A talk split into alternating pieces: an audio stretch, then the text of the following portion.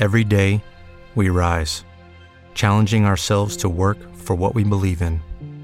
At U.S. Border Patrol, protecting our borders is more than a job, it's a calling. Agents answer the call, working together to keep our country and communities safe. If you are ready for a new mission, join U.S. Border Patrol and go beyond. Learn more at cbp.gov/careers. Estás escuchando Latencia Cero, un podcast de Telefónica Tech. Tecnología aquí y ahora. Con Juan Cascón y María Teresa Nieto.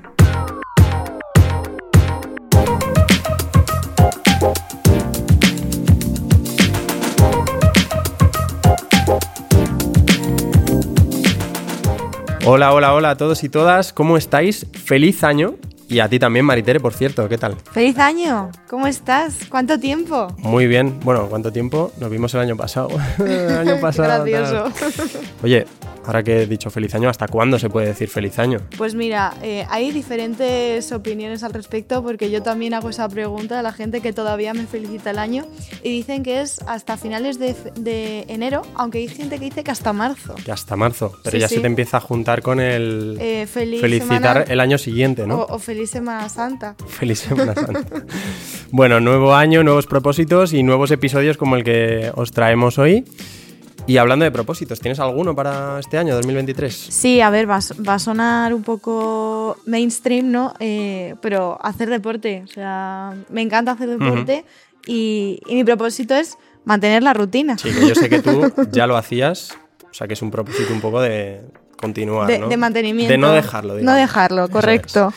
Pero bueno, hay mucho tiempo y siempre puedes volver, o sea... Sí, sí, sí, sí, sí, yo, vamos, eh, la vida da muchas vueltas y, y yo soy joven todavía. Claro que sí, somos muy jóvenes, yo también, y así nos sentimos, pero oye, que cada uno se sienta como quiera, Claro, también está bien... eh, de hecho, es súper habitual escucharlo de los 30 son los nuevos 20, eh, los 40 son los nuevos 30. Entonces, yo creo que, que esa juventud eh, no, no se pierde nunca, o sea, es, es atemporal. Mm.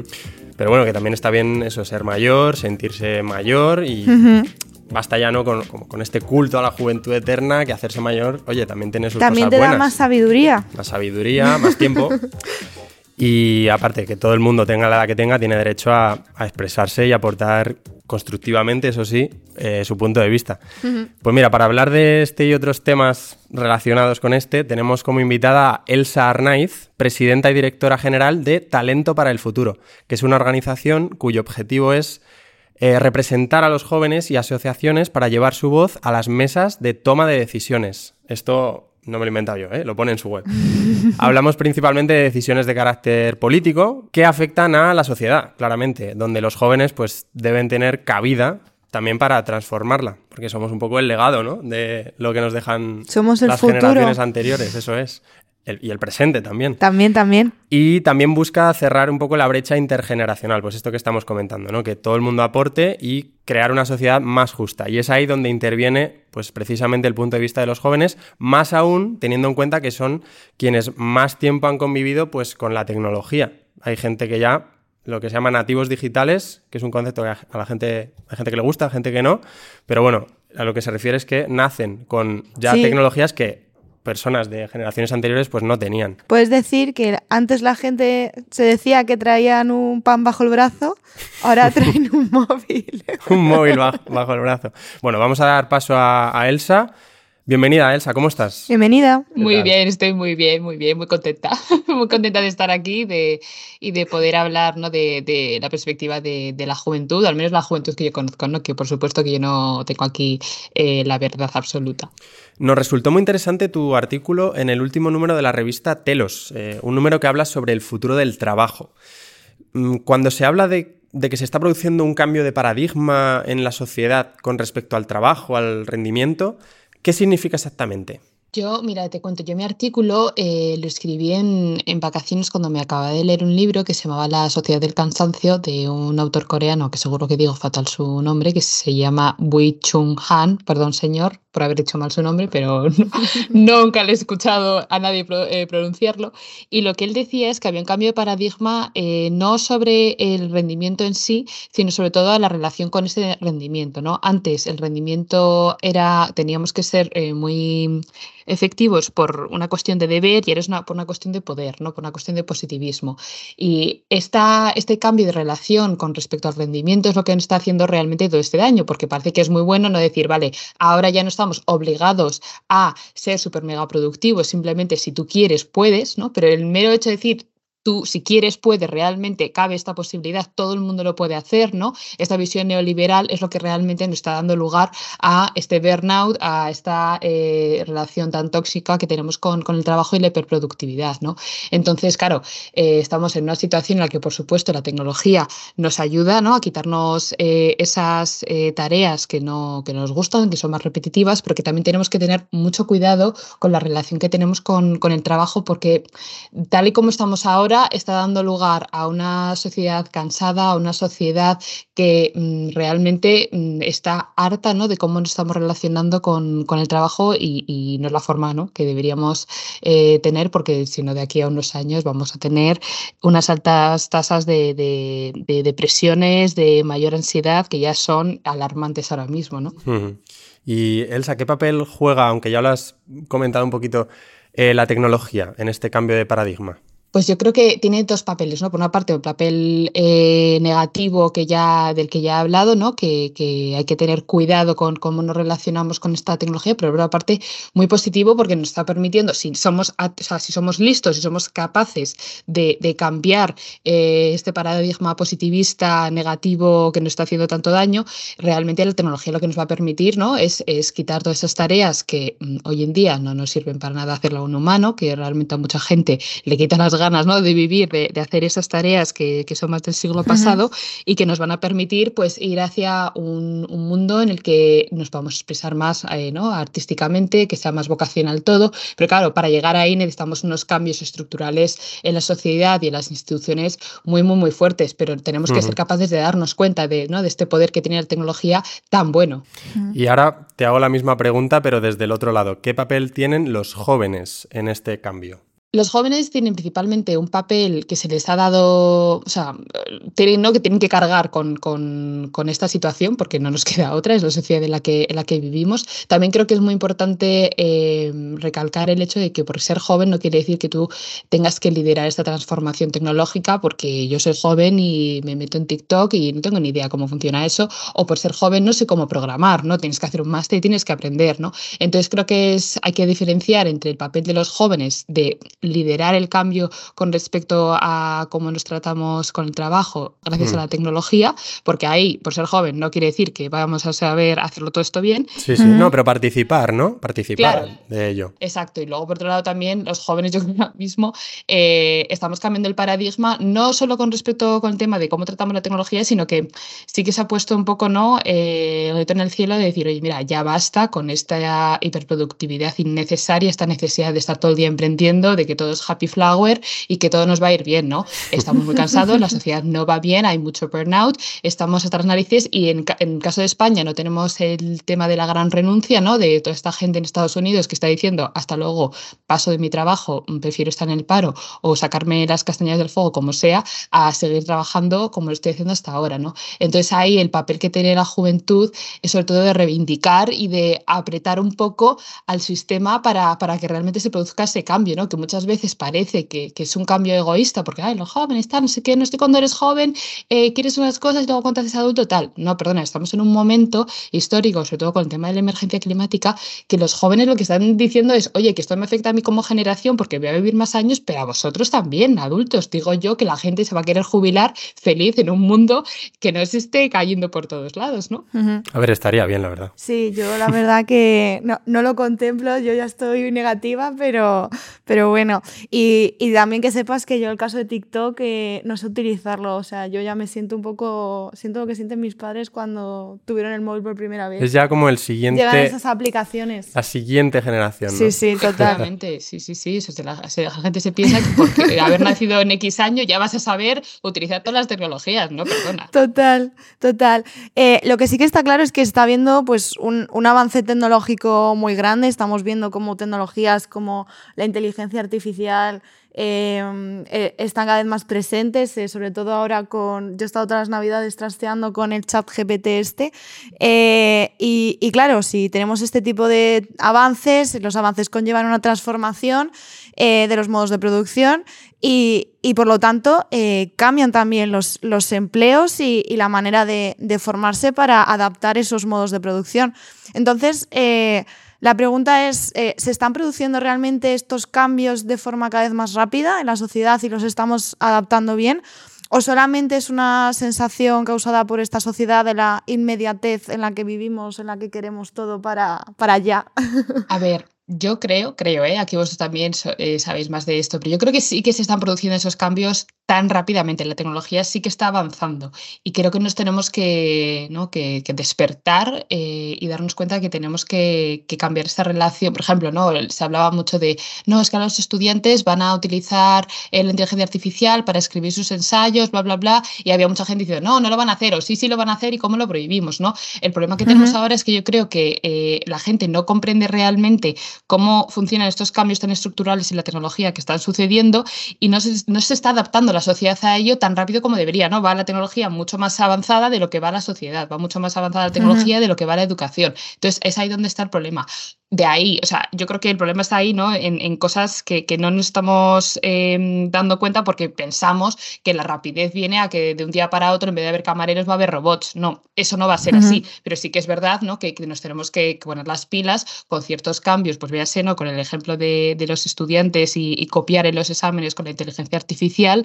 o, eh, pues yo qué sé, en tema del funcionariado, ¿no? Que hay muchas cosas que de repente de un día para otro puede que no necesitemos miles y miles de funcionarios y que no estamos preparados porque no, no nos estamos dando cuenta que el cambio realmente está ahí. No está el cambio en que tenga un coche totalmente automático que vaya solo, que también, pero que el cambio que nos debería preocupar y que sí que se está produciendo es más silencioso, solo nos estamos enterando unos pocos y los que deberían estar cambiándolo, pues o no se quieren dar cuenta o no quieren actuar por alguna, por alguna razón. Pero bueno, en este caso lo que, lo que sí que tenemos que tener en cuenta es que eh, pues tenemos que tener como una formación continua, ¿no? Tenemos eh, que estar pues, a nivel de sociedad, tanto la gente joven como la gente más mayor, eh, pues conviviendo con estos avances, estos cambios tecnológicos y aprendiendo sobre ellos. Entonces, eh, esta formación continua, ¿tú crees que debe ser un must para actualizarse al mismo ritmo que avanza la tecnología? ¿O crees que mm, avanza tan rápido la tecnología que es imposible ir aprendiendo sobre ella? A ver, es verdad que yo creo que ahora mismo hay ciertas partes ¿no? de lo que acabo de decir de, los avances tecnológicos que es difícil eh, adaptarlo a la parte educativa, pero totalmente necesitamos eh, esta educación continua y más que una educación continua, yo creo que eh, estamos todo el rato, ¿no? desde el principio hablando de un cambio de paradigma. Es que no puede ser que el cambio de paradigma en las escuelas sea utilizar un iPad eh, en vez de enseñar a los chavales desde pequeños lo que es un algoritmo y cómo funciona. Creo que tiene mucho más sentido que igual se pongan a escribir con sus propias manos, a, ¿no? a, mano, una ecuación o una, una programar, que en vez de hacer un ordenador lo hagan escribiendo para que no se pierda tampoco lo de escribir a que directamente se les dé un iPad. Porque tú le des un iPad a un chaval o porque en vez de aprender lengua con un libro como hacíamos nosotros, pues sea un PDF, Em, no, no, no, le estás ayudando a adaptarse a las nuevas tecnologías. ¿no? Entonces creo que por un lado hay que entender eso y por otro, por supuesto, es necesario que nos vayamos actualizando todos en estas nuevas tecnologías y sobre todo la parte que, que no nos gusta hablar, porque nos gusta siempre hablar de la parte guay, ¿no? De, ah, mira, pues ahora pongo aquí cuatro palabras y me sale una imagen creada por una inteligencia artificial que nunca eh, ha existido nunca, ¿no? Qué guay. Pero también los riesgos, ¿no? Porque también se habla mucho, ¿no? De que los jóvenes están muy adaptados a las nuevas tecnologías, pero por haber nacido ya en un mundo tan tecnológico, no no pensamos mucho en temas de privacidad, etcétera, etcétera, que deberíamos estar más actualizados. Sí, sí, desde luego. Yo como, como dato que descubrí eh, estas navidades, pues eh, dando talleres a, niñas, eh, pues para llevar la tecnología y, bueno, también disminuir la brecha de género que tenemos en la tecnología, me sorprendió hablando con ellas que, en, en, clases de tecnología estaban empezando a programar con Python, con Scratch y dije, wow, Mm, vuelvo a tener como un poco de esperanza, ¿no? En que sí que están llegando ese tipo de cosas y, que no se está quedando solo en el iPad, pero vamos, entiendo que pueden llegar a casos puntuales, eh, pero bueno, poco a poco vamos viendo esos cambios, la verdad. Sí, yo hace unas semanas estaba en una charla también sobre temas del futuro del trabajo y lo que quise reivindicar es que esta introducción de la tecnología y de, ¿no? de programar, de las, de las nuevas skills, ¿no? que no es solo ya la tecnología, sino qué vas a necesitar, qué habilidades vas a necesitar, necesitamos implantarla bien en la educación pública, porque claro, no todo el mundo va a poder ir al colegio super guay en el que le enseñan Python. Eso es una realidad. Y si no, la brecha, ¿no? Eh, no solo de género, sino también em, ¿no? De, desgraciadamente, claro, va, a seguir ahí. Entonces va a haber chavales que van a estar totalmente adaptados a este nuevo mundo y otros que se van a quedar atrás porque en su colegio público no han adaptado eh, el currículum a estas nuevas necesidades. Claro. ¿Y qué cambios, o sea, qué medidas se deberían implantar? Yo creo que para empezar necesitamos muchísimo más información, o sea, necesitamos cambiar, o sea, no solo es ya introducir los algoritmos en las instituciones públicas, en la educación, etcétera, etcétera, sino em, que, por ejemplo, ¿no? en un informativo, en un programa de la televisión pública, se hable muchísimo más de estos cambios. Creo que necesitamos llegar a toda la sociedad. Creo que eh, esa implicación eh, positiva de, la tecnología no la va a haber si no eh, conseguimos que todo el mundo comprenda realmente en qué consisten estos cambios. ¿no?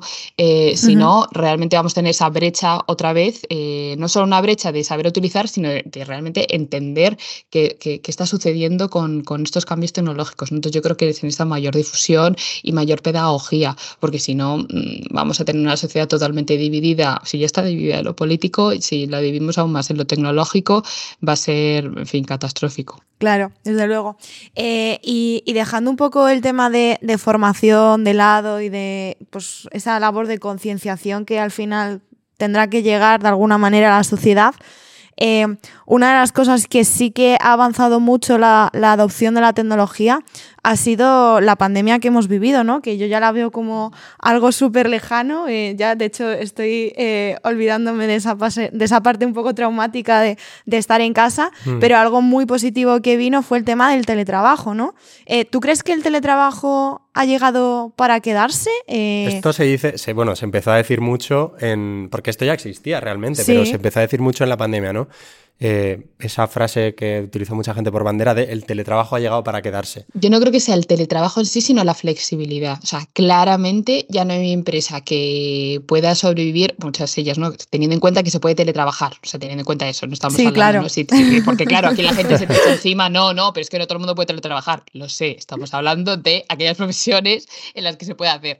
Esa flexibilidad eh, ha llegado claramente eh, para quedarse, aunque odie esta frase porque todo el mundo lo utiliza, pero es así, o sea, esa flexibilidad la necesitamos y además es necesaria para combatir muchos de los problemas que tenemos hoy en día, ¿no? Em, desde la conciliación, una mayor conciliación para poder ¿no? Em, eh, eh, organizarte tú como quieras, desde igual, ¿no? La España vaciada, que luego también podemos hablar sobre ello, eh, creo que ha llegado, ¿no? Pero también es verdad que, por eso digo que es la flexibilidad y no el teletrabajo, porque los jóvenes yo creo que no todo el mundo quiere estar trabajando solo en su casa. Al fin y al cabo, eh, también nos gusta relacionarnos con nuestros compañeros y no es lo mismo un Zoom, no es lo mismo conectar a través de una pantalla que estar con esa persona en la oficina, tomarte un café y ¿no? tener esa relación más humana. Y luego también porque no se aprende de la misma manera eh, estando en una oficina que estando totalmente teletrabajando una persona en Madrid, otra en Barcelona y otra en Londres. ¿no? Entonces yo creo que también los jóvenes ahí reivindicamos un poco la necesidad ¿no? de, oye, mira, es que yo quiero aprender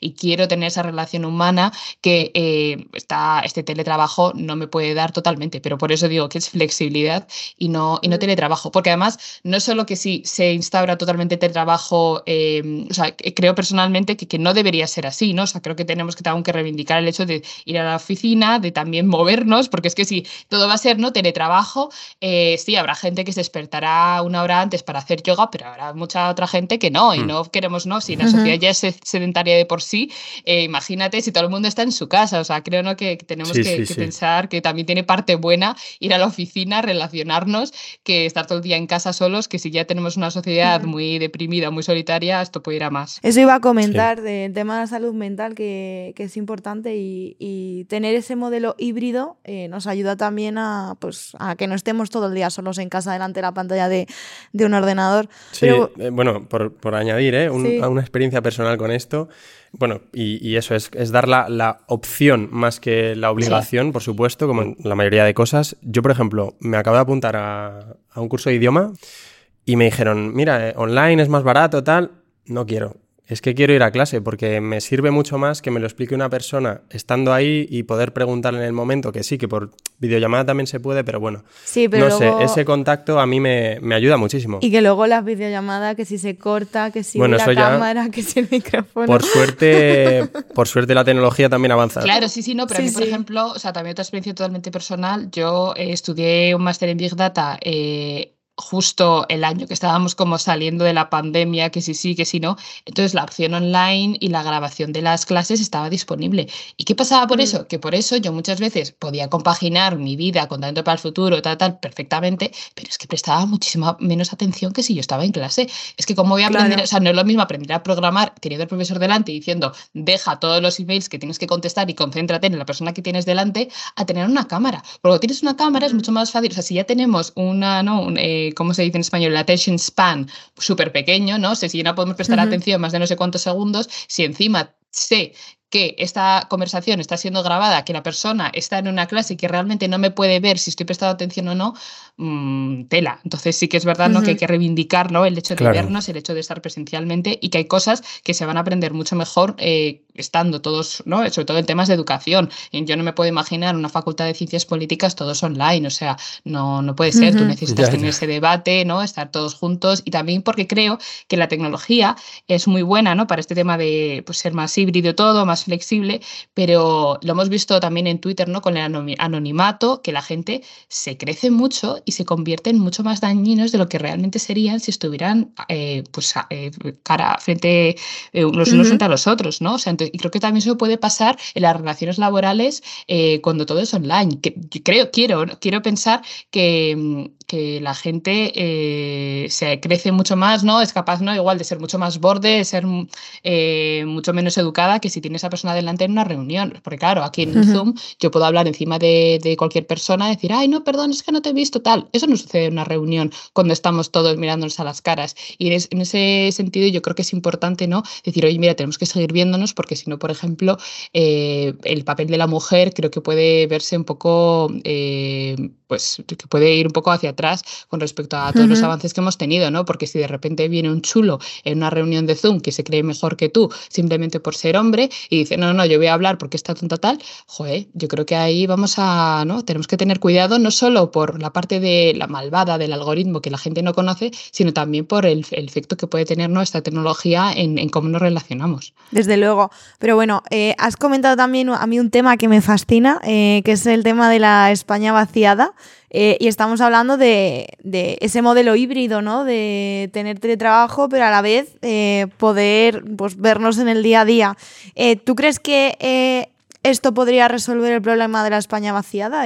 que dejemos de vivir pues, en las grandes ciudades y nos vayamos a una ciudad más pequeña porque tenemos esa flexibilidad a la hora de hacer nuestro trabajo? ¿O realmente como es híbrido, pues tenemos que seguir en, estas mm. grandes ciudades. ¿Cómo, ¿Cómo, lo percibe esto la, gente joven? Yo creo que puede ayudar muchísimo, pero que tenemos que tener cuidado para que no se convierta la España vaciada en la España ciudad dormitorio porque podemos eh, tener ese riesgo de decir, vale, yo teletrabajo desde aquí, pero realmente esa España vaciada no está consiguiendo tener mayor tejido industrial o mayor tejido laboral, ¿no? Simplemente está teniendo muchos chavalotes que están yendo a un pueblo a teletrabajar, ¿no? Y también creo que existe el riesgo de pensar que porque podamos teletrabajar te vas a ir a un pueblo perdido de la mano de Dios, cuando no siempre es así. Tú, tú quieres teletrabajar, pero también quieres que cuando termines de, de trabajar tengas a alguien con quien tomarte una cerveza o una manzanilla o lo que quieras, ¿no? Pero que bajes y tengas un colega. Si cada uno estamos teletrabajando en una parte de España, tampoco puede suceder eso, ¿no? Entonces yo creo que tenemos que aprovecharnos de las facilidades que nos da la tecnología para poder flexibilizar nuestra jornada laboral y en ese sentido, pues no estar todos concentrados en las grandes ciudades, que es otro temazo, eh, del que no vamos a abrir ahora el melón, pero eh, que tampoco podemos caer ¿no? en la falacia de decir, ah, sí, sí, teletrabajo, España vaciada, ya no va a estar vaciada y va a estar súper llena, ¿no? Tenemos que tener mucho, mucho cuidado con, con, las, ¿no? con cómo tratamos ese tema, pero definitivamente va a ayudar. ¿Tú crees que, mm, cambiando un poco de tercio, eh, ¿entienden los jóvenes las nuevas tecnologías? Y cuando digo nuevas tecnologías no hablo de, mm, de las que ya se siguen llamando así, pero ya no son tan nuevas como son los smartphones, eh, mm. redes sociales, tal, sino pues, por ejemplo, la ciberseguridad, que también es un tema muy importante para el tema del teletrabajo. Eh, o el cloud, estos algoritmos que ya hemos comentado de la inteligencia artificial, eh, etcétera.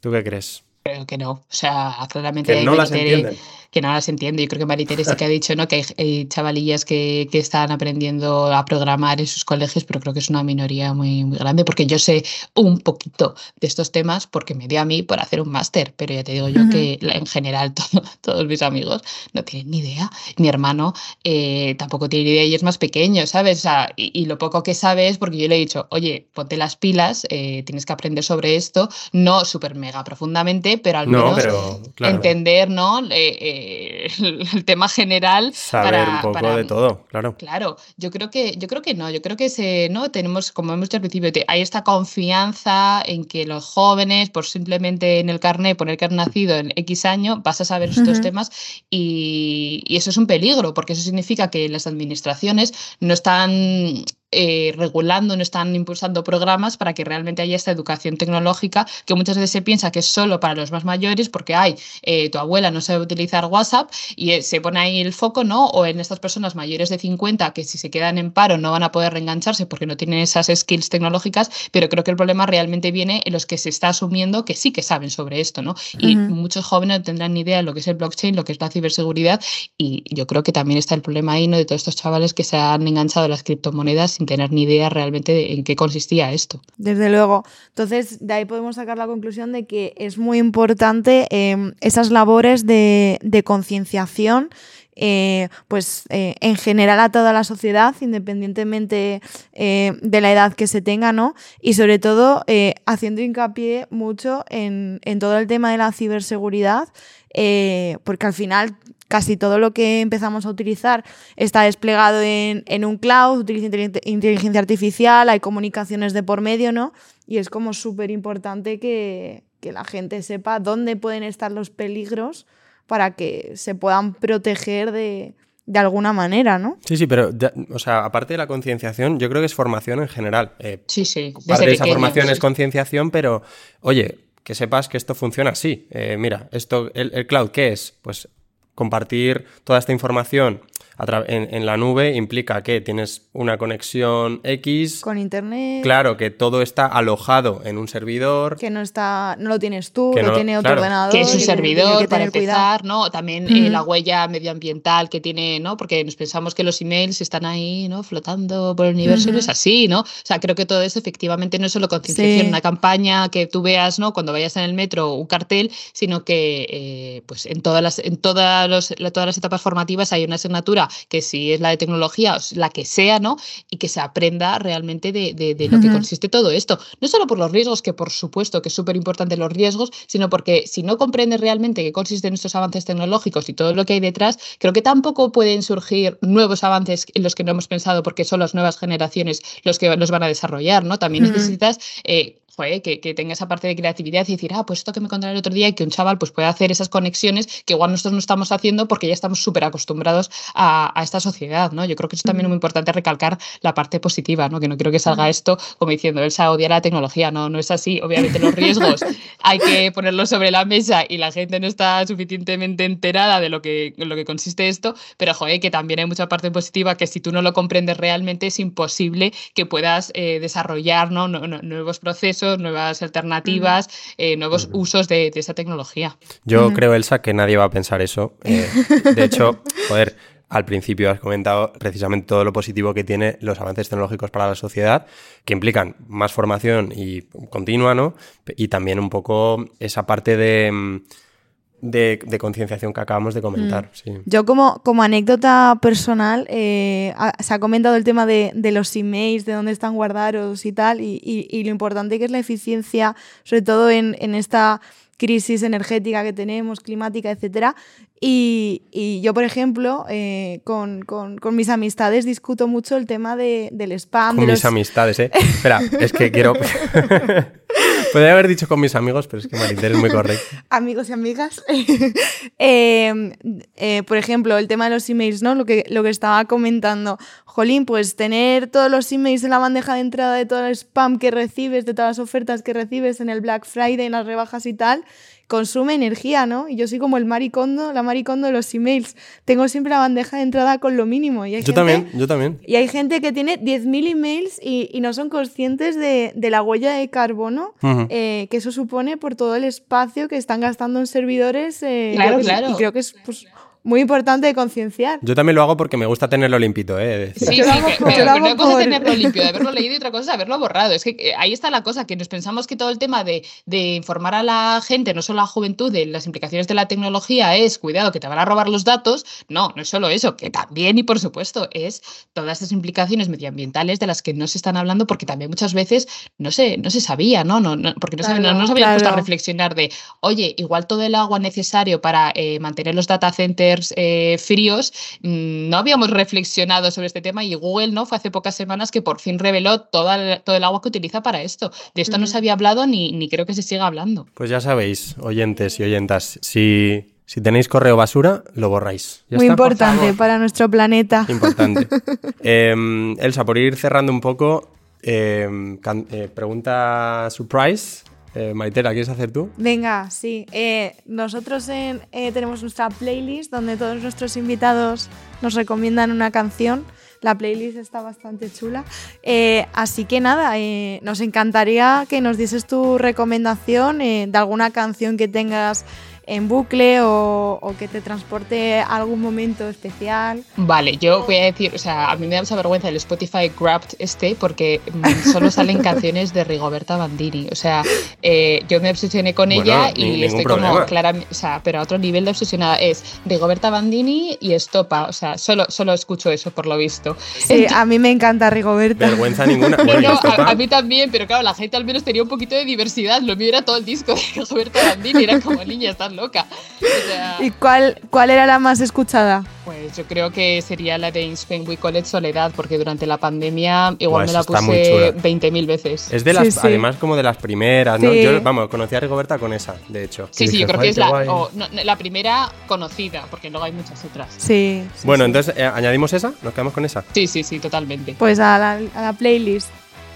Y nada, Elsa, muchísimas gracias por todo lo que nos has contado, por aportar tu visión y un poco en representación de, los jóvenes, que como ya hemos dicho, tú lo eres.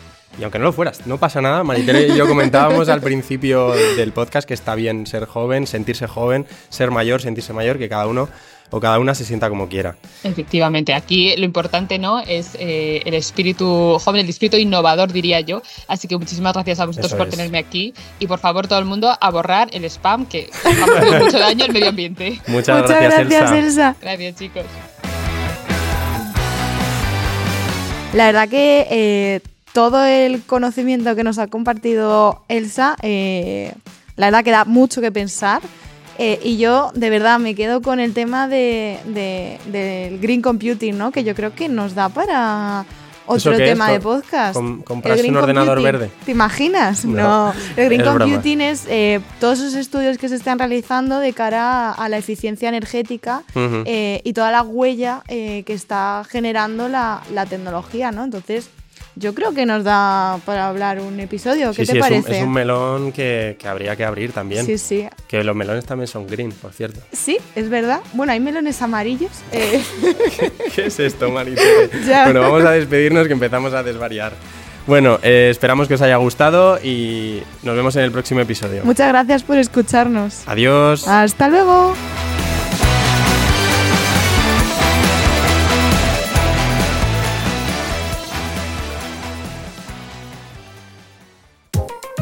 Latencia Cero.